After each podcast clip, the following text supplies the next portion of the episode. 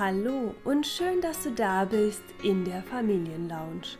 Dein Podcast rund um Familie mit einem besonderen Kind und deine Entwicklung als Mensch und Seele. Mein Name ist Nicole Reiter und ich wünsche dir ganz viel Spaß bei der heutigen Folge. Heute habe ich wieder einen Gast in der Familienlounge. Verena. Sie ist Mama zweier Kinder Ihr großer Sohn hat eine schwere Behinderung. Sie bloggt auf ihrer Seite Sophie Anderswelt darüber und schreibt auch Artikel für Magazine zu den Themen wie Behinderung oder Inklusion. Heute sprechen wir über den schweren Start ihres Sohnes ins Leben, was prägende Erlebnisse waren und wie sie über die Zeit einen selbstbewussten Umgang mit der ganzen Situation gefunden hat. Liebe Verena, schön, dass du heute da bist. Dankeschön. Ja, freut mich auch sehr. Jetzt habe ich ja eben schon erwähnt oder verraten, dass du äh, zwei Kinder hast und ja, dein Großer, der ja sechs, jetzt sechs Jahre alt ist, ähm, ja auch eine Behinderung hat. Magst hm. du einfach mal uns einen Einblick geben in euer Leben? Gerne so angefangen bei Geburt und Schwangerschaft eures mhm. großen Sohnes. Ja, mm, der Mathis, genau, der ist jetzt schon sechs Jahre alt mhm. und äh, er war ein absolutes Wunschkind, haben wir sehr darauf hingefiebert. So mit äh, Ende 20 wünscht man sich dann doch langsam mal Nachwuchs. Mein Mann und ich waren schon lange zusammen, schon das ganze Studium. Und äh, war eine sehr schöne Schwangerschaft, muss ich sagen. Also ähm, bei Mathis ist es so, der hat eine Behinderung, die, die durch die Geburt entstanden ist. Also die, es war in der Schwangerschaft nichts zu sehen, weil eigentlich auch nichts war.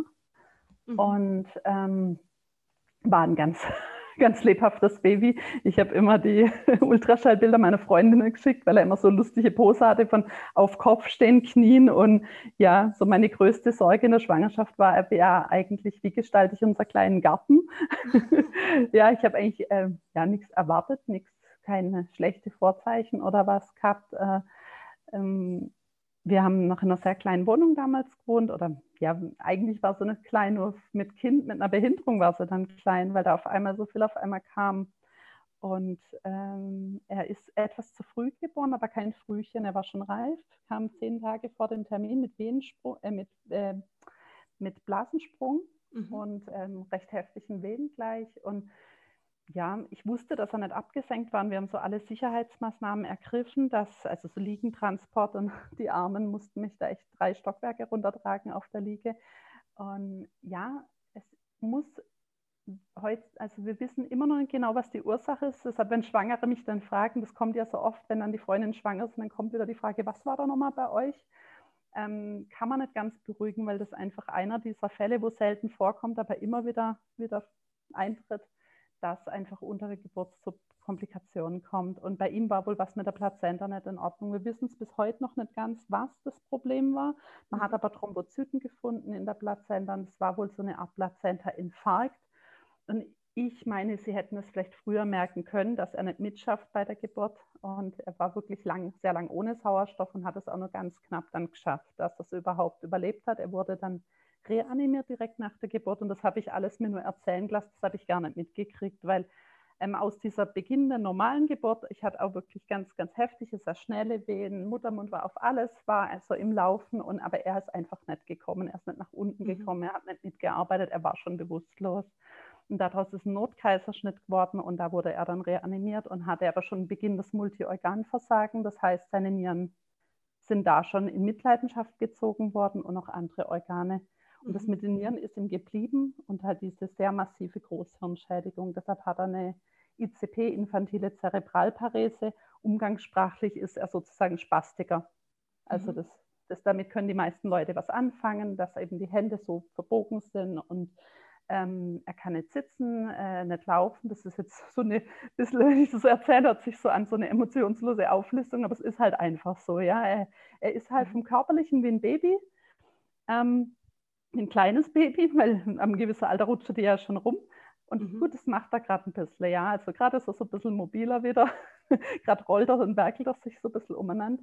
Mhm. Ähm, aber er ist halt schon ein Kind und er ist ein Kerl. Also er, er weiß, was er will und er kriegt das auch fast immer, weil er ein unendlicher Charmeur ist und das von klein an. Also ja, das, äh, er hat auch schon uns ganz am Anfang gezeigt, dass er will, dass er auch leben will und dass er gern da ist einfach. Und in dem Moment, wo man das merkt, das ist schon ein Riesenmeilenstein. Ja. Mhm das, das bewegt auch, ne? Also ich merke auch ja. so, dass ähm, in deiner Stimme jetzt gerade, das bewegt einfach total, diesen, mhm. diesen, Moment zu spüren, dass das Kind wirklich da sein möchte. Ja, ja. Kannst du das Weil er war, mhm. Ja, er war, also ja, es war ja so surreal, ja. Also wenn da, wenn man Frühchen hat und es ist in so einem Wärmebettle, ja, das kennt man ja, diese Bilder. Mhm. Das ist irgendwie, okay, ein Kind, das ist so klein, es braucht Wärme, aber er war groß, er war schwer, dreieinhalb Kilo gewogen, 53 Zentimeter, er ist so ein Brocke eigentlich, also, für, also mhm. im Vergleich zu den Frühchen eigentlich durchschnittlich normal entwickelt. Und dann liegt er dann im Wärmebettel, so verkabelt, das war so surreal, so unwirklich. Mhm. Ähm, vor allem, weil er ja so ein ganz aktives Baby war, was mir immer auch gegen Rippebogen getreten hat. Und ach Gott, wir waren kurz davor noch im Urlaub, wir waren noch in der Normandie. Ich hatte die einzige Komplikation, was ich hatte in der Schwangerschaft, war ein bisschen Wasser eingelagert. Und es war so ein warmer Sommer, bis in mhm. Herbst so warm. Und wir waren dann echt im September nochmal in Frankreich an der Küste und es war so schön. Dieses kühle Wetter und da, da war er auch so richtig rührig und ich habe ab und zu mal einen Schrei gelassen, weil ich so einen Fuß irgendwo reingekriegt habe. und dann, ja, und dann auf der Intensiv war das halt einfach so seltsam. Da liegt dann auf einmal dieses bleiche, verkabelte Kind und rührt sich nicht. Mhm. Also man muss sagen, wenn man das alles nicht kennt, also im Moment ist ja das Beatmung durch Corona in aller Munde. Ich habe mein Kind ja beatmet gesehen und es ist so befremdlich, weil dann die machen zum Beispiel so kleine Bläschen, ähm, wenn Kinder beatmet werden. Und das sieht so komisch einfach aus. Und normalerweise hat man doch, man denkt, mein Neugeborenes, das ist so süß und ich verliebe mich so in dieses süße Wesen. Und er war für mich eigentlich mehr so ein kleines Alien. Mhm. Also es war einfach für mich so befremdlich. Er hatte auch ganz oft diese ähm, Sonden am, ähm, diese am Kopf, diese Kleber fürs EEG. Mhm. Und das war alles, er war voller Kabel, ich konnte ihn nicht rausnehmen. Das war für mich alles, also man, man, tritt da so ein bisschen raus aus der Situation, sieht sich da selber an dem Bett stehen und denkt so, Gott, oh Gott, in was für ein Film bist du denn da gerade gerade? Ja, also das war einfach ganz befremdlich, auch traumatisch. Mhm. Und, und trotzdem war ich sehr froh, dass mein Mann das auch gut mittragen konnte und mit mir beim Mathis eben war und er mhm. recht bald, sobald er die Augen aufgemacht hat, eigentlich hat er uns angeguckt und hat uns die Hand gehalten, dieser kleine Kabelwurm. Mhm. ja, das war äh, irre. Ja, das war echt irre, weil wir mussten da immer wieder, wir sind immer wieder gefragt worden, ja, was machen wir jetzt, wenn das Herz versagt? Was machen wir jetzt, wenn er Beatmung braucht? Das waren immer diese wirklich Frage über Leben und Tod und wir haben immer nur gesagt, wir warten ab, wenn es kommt und schauen, was er uns zeigt. Also mhm wenn wir das Gefühl haben, er hat sehr viel Wasser eingelagert, eben durch diese kaputte Nieren, wenn wir das Gefühl haben, er packt es nicht und er quält sich, ja, dann äh, werden wir da nicht zwingend irgendwie weiter am Leben halten. Aber wir haben ihm immer wieder die Chance gegeben, selber. Also zum Beispiel, wo die Beatmung dann rauskam, soll man das machen? Ja. Es könnte aber sein, er packt es nicht machen wir trotzdem. Und er hat immer, er hat jeden Schritt geschafft, was man eigentlich nicht gedacht hätte. Denn er hat von Anfang an ganz schlechte Prognosen gehabt. Mhm. Und das ist was, was man sich halt in dem Moment äh, vor Auge führen muss, dass das halt nur Prognosen sind und noch lange nicht so heißt, dass es wirklich so kommt. Mhm. Ja. Das war, ja, aber wie gesagt, erstes Kind und dann sowas. Woher soll man denn da Erfahrung nehmen? Ja. Also ja. man ist doch generell mit einem gesunden Neugeborenen schon mit Milcheinschuss und was weiß ich. Ich habe ja dann alles nochmal bei der Tochter erleben durfte. Äh, mhm. Äh, da ist man doch schon, äh, da muss man ja auch erstmal reinwachsen. Aber so äh, Mutter von einem Intensivpflegefall zu werden, und so kam es mir auch ganz lang vor. Ich habe ganz lang gebraucht, um zu verstehen, das ist dein Baby und nicht mhm. ein Pflegling. Weil ich ja. habe ganz lange das Gefühl gehabt, ich bin jetzt Pflegemutter von einem schwerkranken Kind. Und mit dem Konstrukt konnte ich aber ganz gut leben. Weil ich, okay. ja, ich, ich habe den ja auch sympathisch gefunden, den kleinen Wurm, nur dass das mein Baby ist. Das war so also ich konnte mir das irgendwie gar nicht richtig vorstellen. Es war mhm. halt, ich habe mich da sehr abgespalten gefühlt von ihm am Anfang. Mhm. Ja. Weil sowas wie willst du eine Bindung aufbauen, wenn du nicht stillen kannst? Ja. Wenn dein Kind nicht mal auf den Arm hast. Also das ging dann irgendwann, da bin ich den Schwestern auch sehr dankbar. Wir haben dann auch Känguruen mhm. mit Kabelsalat. Okay, schön. Ja, war halt immer am Anfang sehr von Angst geprägt, dass mhm. Tätigung runtergeht. dass irgendein Kabel rausgeht, dass mhm. irgendwas ist. Und ja, aber da habe ich auch ganz schöne Bilder inzwischen, wo, wo ich auch noch so im Kopf habe, wie er dann so an mir drauf liegt und mich so ein bisschen anlutscht und dann, ja, dann, dann so langsam merkt man, ah ja, mein Baby, ja. Mhm. Aber es braucht einfach dann, wenn man da so reingeschmissen ist. Und ich mache mir da auch eigentlich keinen Vorwurf vor. Mein Mann war da schneller gelandet. Ich war da noch total, ja, ich war da echt noch wie rausgerissen aus allem und ja, war ganz schwer zu begreifen einfach. Mhm. Ja.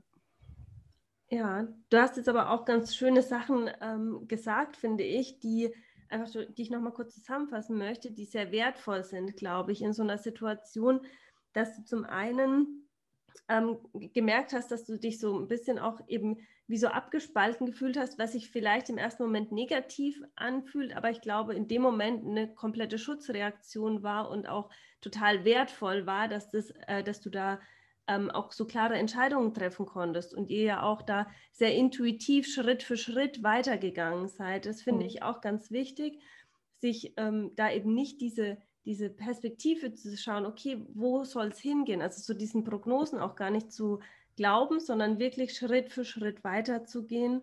Und was natürlich ganz wertvoll ist, ist, dass dein Mann da auch mit dabei war. Ne? Mhm. Das sind, glaube ja. ich, ganz große und wichtige Aspekte, die dazu beigetragen haben, dass du das ja auch bis heute äh, sehr gut oder dann auch in dieser Zeit schon sehr gut auch für dich bewältigen ja. konntest oder annehmen konntest auch. Ne?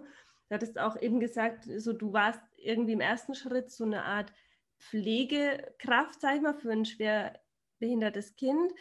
Ähm, wie kam da so dieser ähm, Switch, dass du dich als Mama gefühlt hast? Was waren da so diese Punkte, die dich dann auch immer mehr ins Mama-Sein gebracht haben? Mhm, mhm.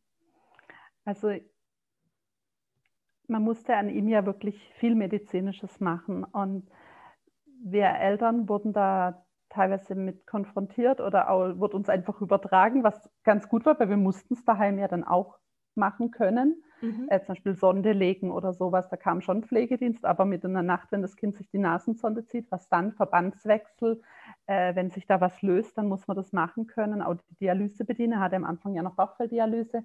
Ähm, das, das war alles soweit okay, aber dann gab es so gewisse Punkte, wo ich wirklich in sich in mir alles gesträubt hat. Also mhm. ich bin jemand, äh, ich habe eigentlich kein Problem mit Blut oder irgendwas. Ich war auch Blutspenden im Studium und äh, mein Mann ist Kajakfahrer.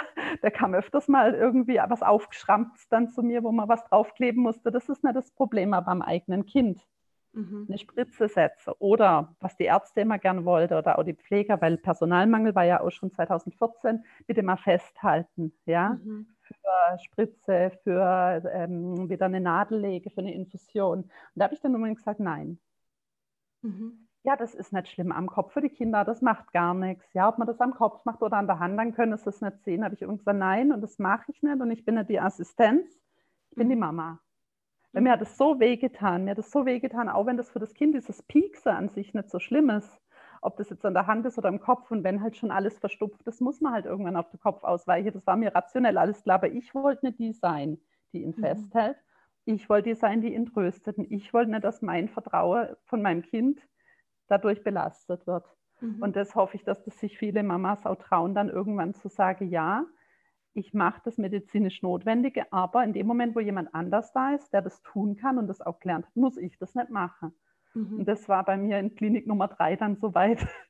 Also in der ersten Klinik war man ja nur ganz kurz, dann kam er ja auf die Kinderintensiv, wo ich Gott sei Dank mit verlegen konnte, weil mein Mann ein sehr vehementes Auftreten hat, wenn mhm. was wichtig ist. Und er hat es wirklich geschafft, dass ich am gleichen Tag noch zu meinem Kind verlegt wurde. Wow, toll was ja nicht selbstverständlich ist mit Kaiserschnitt und allem. Und weil da war ja gar nicht klar, ob er den Tag übersteht. Es war ja die ganze erste Woche eigentlich nicht klar. Ähm, mhm eigentlich der ganze erste Lebensmonat mit Glauberschaft. Es war erst, erst Mitte Oktober geboren, es war eigentlich erst im November dann, wo wir mit der Bauchfelddialyse beginnen konnten. Da war dann klar, jetzt ist er über der erste Berg. Und mhm. so lange war er in der Schwebe. Und das war halt sehr krass. Und da hat er wirklich gesagt, und meine Frau kommt zu meinem Kind, die hat ihn ja noch nicht mal gesehen. Mhm. Und er hat es wirklich durchgeboxt. Und da bin ich ihm auch sehr dankbar für, wo ich im Alltag ihm immer den Kopf abreißen kann, dass er so ein Dickkopf ist. Äh, war das in der Situation echt sehr gut, mit Nachdruck aufzutreten und sagen, meine Frau muss ihr Kind sein. Und ja, aber sich das zu trauen als Mama, wenn man auf Wohlwolle von Ärzten, medizinischem Personal angewiesen ist, gerade in so einer intensiven Situation, ähm, man kann das ja auch höflich sagen, aber ich, ich versuche halt dann auch immer irgendwie denen zu zeigen, ja, das zerreißt mir einfach das Herz, auch wenn es nicht weh tut, auch wenn es nicht so schlimm ist. Für mich ist es schlimm und ich will das nicht. Und ja, ob es dann, ich, es müssen ja nicht meine Freundinnen werden, ja, sie sollen nur zu meinem Kind nicht sein. Und das ist, glaube ich, ganz wichtig. In den Klinik Nummer drei habe ich mich dann getraut, ja. Mhm. Es war halt auch, ähm, auf der Neo waren sie alle ein bisschen softer, auf der Neo-Intensiv. Mhm. Und auf der Kinderintensiv habe ich so meine Albträume erlebt äh, in dieser Uniklinik. Äh, da musste ich mir schon ein dickes Fell wachsen lassen. Mhm. Allein, dass ich da nicht hohl drehe. Weil das kann man sich gar nicht vorstellen, was da ja. unter Personalmangel so abgeht und was da die Kinder durch müssen, die Eltern. Ja, also mhm. das habe ich bis heute noch in schlechter Erinnerung, diese Zeit. Mhm. mhm. Ja. Du hast jetzt gerade gesagt, so ähm, ein bisschen dickes Fell wachsen mhm. lassen ist mhm. wichtig. Mhm. Mm, ich denke, das ist ja auch wahrscheinlich bis heute auch ein Stück weit ja. wichtig, dass man sich da ähm, zumindest so ähm, ein gewisses Selbstbewusstsein auch erarbeitet oder auch ähm, ja, sich klar macht, dass man eben für sich und für sein Kind ja auch einstehen darf und muss. Ähm, Gab es denn, also du hast jetzt viel über die wirklich diese Geburtssituation mhm. und die mhm. ersten Lebensmonate gesprochen. Gab es denn auch so generell in den letzten sechs Jahren Situationen, wo du nochmal so für dich gemerkt hast, so, da, das finde ich unfassbar, da, das geht an mich als Mama und mhm. ähm, wie bist du damit umgegangen? Also ähm, in Form von ja, selbstbewusstem Umgang auch mit mhm. Situationen, mhm. wo man vielleicht irgendwie eigentlich erstmal schlucken muss. So. Also was ähm, uns wiederholt passiert ist, ist, dass der Mathis behandelt worden ist. Ach, ich, ich finde einfach kein besserer Ausdruck äh, wie eine lebende Mängelliste. Ja? Also im mhm. sozialpädiatrischen Zentrum 1 und 2, wo wir waren. Mhm. Und ich muss dazu sagen, ich bin kein Mensch, der auf Wechsel scharf ist. Ich wünsche mir eigentlich Konstanz. Gerade in so einem Leben, wo so alles auf den Kopf gestellt ist, wer wünscht sich dann nicht, dass einfach mal was in eine gute Bahn kommt und einfach sofort läuft, ja? Mhm. Und genau das ging eben nicht. Wir mussten ähm, unser, unser betreuendes Zentrum, sozialpädiatrisches Zentrum, gleich zweimal wechseln, äh, weil im ersten, die haben meinen Mann überhaupt nicht wahrgenommen. Mhm. Ähm, wo ich gedacht habe, jetzt habt ihr schon mal einen aktiven Papa. Und dann haben sie ihn behandelt als wäre er unsichtbar, haben mir, mir nur alle Fragen gestellt und gleichzeitig bei Mathis uns alles immer nur erzählt, was er nicht kann. Mhm. Und so mit diesem sehr, also dieser Blick über die Brille, also Sie wissen schon, Sie haben ein sehr schwer behindertes Kind. Mhm. Und da, da, wird man dann echt zynisch. Also ich war dann, habe dann auch schon echt, ich, da, da liegt dann schon so auf der Zunge zu sagen, nein, wirklich. Ich dachte, das ist normal, dass ein Kind mit einem Dreivierteljahr immer noch nicht sitzen kann. Und ja, also das, es, ich war da halt so fassungslos. Ich gedacht habe, sagen mal, denken die eigentlich, wir sind blöd. Natürlich wissen wir, dass unser Kind schwer behindert ist. Nur deshalb wollen wir doch trotzdem ihn unterstützen. Ja, es geht doch nicht nur darum, was er nicht kann, es geht auch darum, auch was er kann und was er möchte, was er braucht. Und ähm, da muss man, glaube ich, auch echt irgendwie schauen, dass man Leute findet, die mit einem am Strang ziehen. Mhm. Ja, die nicht nur diese Erfassung machen von dem, was das Kind nicht kann, so eine, so eine defizitäre Sicht, die nützt doch gar niemand was. Mhm. Ich ich, ganz schmerzlich habe ich ja gemerkt, was er nicht kann. Ja, ich bin, ähm, und das war sehr gut, ich war mit ihm, äh, gefragt, als wir dann heimgekommen sind, äh, wir waren zu einem PKIP-Kurs angemeldet, das muss man ja sehr früh machen, dass man überhaupt einen Platz kriegt, zumindest bei uns auf dem Land, da gibt es nicht so viel Auswahl. gibt es am Ort halt einen Kurs, äh, der da anfängt und da waren wir angemeldet und ich so, ja, darf ich kommen? Der Mathis ist halt ganz schön verschlaucht. Also er hatte da seine Nasensonde, er hatte seinen Tankoff-Katheter im Bauch von der Bauchfelldialyse, dieses Schläuchle, und er hat regelmäßig und oft gespuckt. Mhm. Und ich durfte aber mit ihm kommen und wir waren dann in der ganz normalen PKIP-Gruppe und äh, ja, ich habe dann alle immer gleich gesagt, er hat keinen Magen-Darm, der spuckt einfach so. Er ist ein Nierenkind, hat Nierenprobleme und mir wird immer gesagt, keine Sorge, die Nierenkinder, die spucken alle. Und ich habe halt immer Wechselleiter und Hüte dabei gehabt. Und das war ähm, für uns eine sehr gute Erfahrung, da diese PKIP-Gruppe einfach mal Mama zu sein. Und natürlich da waren halt Fragen, die andere Eltern auch hatten, wenn das Kind nicht richtig schläft, was macht man? Und natürlich kamen dann die Themen, die nicht so funktioniert haben bei uns. Ja, wenn es dann um Brei geht, wenn es dann um Drehen geht und das Kind macht das halt nicht. Das hat dann schon wehgetan, ja klar. Aber ich war mhm. fast bis zum Schluss und dann hat glücklicherweise die Frühförderung begonnen, sodass ich dann den gehen konnte und dann direkt zur Frühförderung bin, wo die anderen an sich hingestellt haben und die anderen sich hochgezogen haben und das konnte er einfach nicht. Und ich habe da ganz viel in dieser PKIP-Gruppe gelernt, was bis heute ähm, eine Sicht ist, die ich gern, ja, jetzt ich, bin ich ein bisschen in eine andere Richtung gegangen vom Thema, gell, aber das ist einfach eine Sicht, die mir heute immer noch ganz viel hilft, weil man vergleicht sich ja so oft. Mhm. Es tut fast immer weh mit einem behinderten Kind. Und die Mamas machen das ja als auch und tun sich da nichts Gutes, wenn sie ein gesundes Kind haben. Meiner krabbelt schon, meiner brabbelt schon, was deiner hat noch das und das, mhm. ja. Aber man kann sich ja auch in eine andere Richtung vergleichen, nicht immer nur, was äh, ja, was, was können die, was kann mein Kind nicht, was, was haben die anderen im Leben, was fehlt mir, sondern ich habe da ganz viel auch erlebt von anderen Problemen, die ich gar nicht so wahrgenommen habe, von Partnerschaften, die im Arge waren, von, von dem Opa, der dann plötzlich einen Schlaganfall hatte, und habe dann auch überhaupt mal aus meiner Scheuklappe-Sicht herausgesehen, hey, du, die anderen haben auch Probleme. Ja, und ich bin mhm. froh, dass meine Partnerschaft stabil ist. Ich bin froh, dass mein Vater gesund ist und uns unterstützt und also die Vergleiche auch zu was Positivem knützt. Und das hat mir ein bisschen den Kopf gerade gerückt. Und den anderen Mamas hat es aber auch nicht geschadet. Mhm. Ja, die dann Drama machen, weil das Kind äh, nur mit Schnulli schläft, ja mhm. und die dann mitgekriegt haben, dass wir nicht schlafen können, weil die Bauchfelddialyse nebendran sich aufgehängt hat und piepst und das Kind dann Wasser einlagert. Und das hat auch denen, glaube ich, ganz gut getan, auch nochmal so eine Relativierung zu kriegen. Von dem her, das war für beide Seiten sehr fruchtbar. Mhm. Ja. Ich bin jetzt weggegangen vom SPZ, das ist so ein Ärgerthema. ja, wir, ja, wir sind halt beim SPZ 1 sind wir deshalb gewechselt, weil sie meinen Mann nicht ernst genommen haben.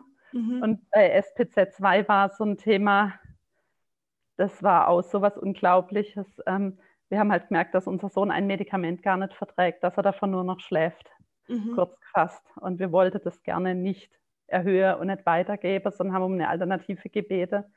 Die haben wir dann in eine andere Klinik gekriegt, wo wir eh waren, wegen der Nierenproblematik, haben wir dann gleich wegen der Spastikproblematik halt gefragt, haben ein neues Medikament gekriegt. Mhm. Und als wir das dann dem SPZ mitgeteilt haben, wir dachten gar nicht, dass wir da eine Erlaubnis brauchen mhm. vom SPZ, wenn eine andere Klinik uns was verschreibt, war die dermaßen beleidigt, die Ärztin, dass sie uns vor die Türe gesetzt hat. Okay.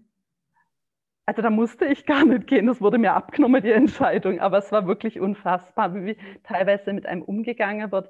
Also du, du, es ist doch schwer genug zu sehen, was braucht mein Kind, was funktioniert für mein Kind, was funktioniert nicht. Und das dann noch so zu kommunizieren, dass dann keiner sich auf der Schlips gedreht fühlt, das finde ich so daneben. Ich finde es ganz arg schade, wenn es nicht eine Kooperation gibt zwischen Ärzte und Eltern, weil eigentlich sollte die an einem Strang ziehen. Und ähm, unterm Strich war es jetzt aber ganz gut, weil wir jetzt halt in SPZ 3 wirklich eine Frau haben, die uns sieht, mhm. die das Kind sieht und oh Wunder sogar die Pflegerinnen grüßt, weil das ist was, das ist unglaublich. Also ähm, wie oft wir das erleben, dass irgendwie einer nicht wahrgenommen wird, weil die Pflegerinnen sind auch so ein wichtiger Teil bei uns im Leben. Mhm. Wir haben ja Intensivpflege für ihn inzwischen mit seinen Baustellen, die kennen ihn auch gut. Und wir hatten jetzt während Corona einen Online-Termin und unsere Ärztin hat dann ganz selbstverständlich alle begrüßt, auch, auch den Mathis, der wird nicht einfach übergangen, ja, so mhm. wie so oft, dass man dann übers Kind redet, obwohl es dabei hockt, ja. sondern sie hat ihn auch begrüßt und sie hat auch die Pflegerin gegrüßt und das ist so verrückt, dass man das so betonen muss, weil das ist so, so sollte normal sein und so hat dieses Hin- und Herwandern, was ich so furchtbar fand, immer die Geschichte neu erzähle, mhm ist unterm Strich jetzt eigentlich für uns ganz gut gelaufen. Ich glaube jetzt auch nicht, dass wir da böse Überraschungen noch erleben. Da bleibt man jetzt halt bis er 18 ist im Idealfall. Dann müssen wir ja wieder uns umorientieren, weil die Kinder werden ja nur bis 18 im SPZ betreut, vielleicht ein bisschen länger und dann muss man wieder jemanden suchen. Ja. Mhm. ja.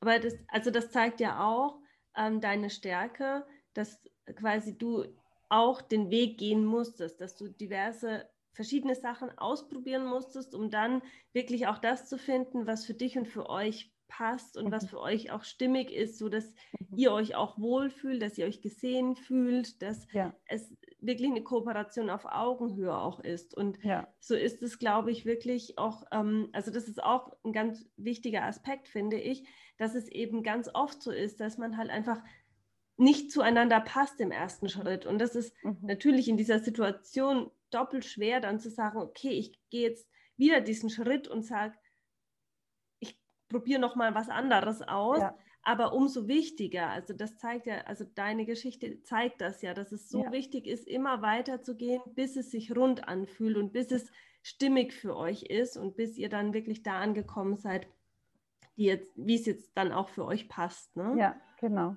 Also das ist, glaube ich, ganz, ganz wichtig, ja. Genau. Ja. Ja, schön. Vielen Dank dir, also für das Teilen von so vielen Sachen. So, das war der erste Teil des wundervollen Interviews mit Verena. Und im zweiten Teil sprechen wir darüber, wie Verena den ja, aktuellen Lockdown und die schwierige Situation mit Corona und ihrer Familie meistert. Sei also neugierig und schalte wieder ein, wenn es heißt, eine neue Folge der Familienlounge ist online. Wie schön, du bist bis jetzt dabei geblieben. Du hast sicher viel Hilfreiches für dich und deinen Familienalltag mitgenommen. Wenn dir diese Folge gefallen hat, dann lade ich dich ein, abonniere die Familienlounge, so verpasst du keine einzige Folge mehr. Außerdem freue ich mich über eine 5-Sterne-Bewertung, denn damit hilfst du, die Familienlounge immer bekannter zu machen und es immer mehr Menschen zu zeigen, dass es sie gibt. Wenn du mehr über mich erfahren möchtest, dann schaue doch gerne auf meinem Instagram-Kanal die Nicole Reiter vorbei. Jetzt aber wünsche ich dir einen wundervollen Tag und freue mich schon auf die nächste Folge in der Familienlounge mit dir.